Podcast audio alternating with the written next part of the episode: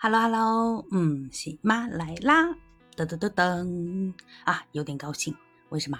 嗯，因为我这两天这个小嘴巴呀结了肠，我吃到了梦寐以求的小龙虾。你知道，在一个地方啊，就是待的久，一个月都不能出门的这种情况啊，你就会特别想吃这些火锅呀、小龙虾呀、串串啊，还有烧烤。那么，嗯，喜妈在能力范围之内满足一下自己的这些小欲望，我就买到了小龙虾。小龙虾价格呢，大概是一百元四斤，一百元四斤。哎呀，它要五斤起卖。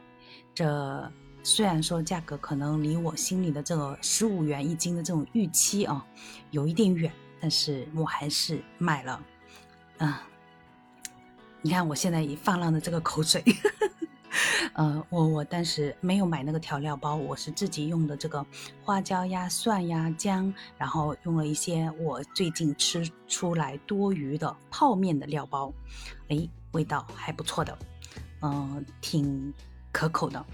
我们一家人，这当然我儿子没有吃啊，我们三个人就很快速的结束了战斗，把那五斤的小龙虾全吃完了。这个胃口，我想也没谁了吧，嗯，然后这这一段时间啊，真的这个菜的价格啊，小龙虾嘛，先不说，我觉我记得是有时候也是有这个价格的。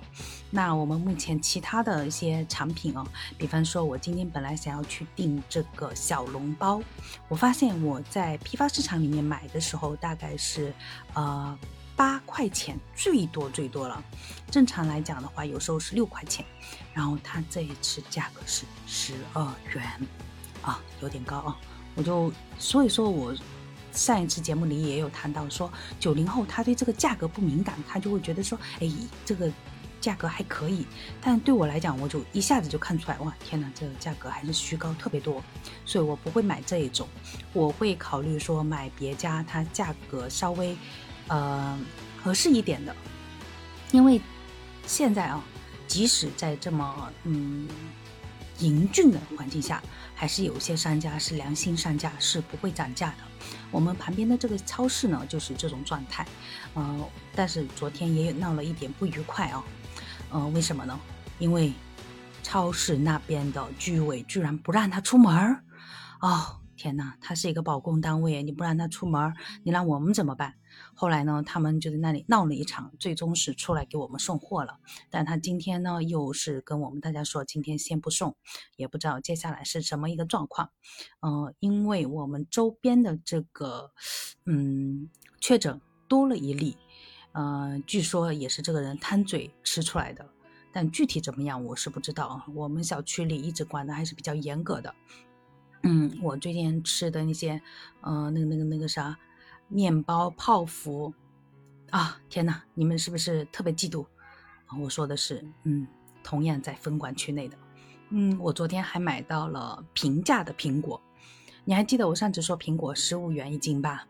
嗯，现在的苹果已经降到五元一斤了，但这个五元一斤的苹果呢，可能不是保供单位送的，是呃我们小区里有个业主，他可能帮我们联系到了这么平价的苹果，啊，特别感谢啊，我就当时买了九斤，呃，不过这个吃起来真的是特别快的，嗯，希望下一次还能购买到平价苹果，嗯。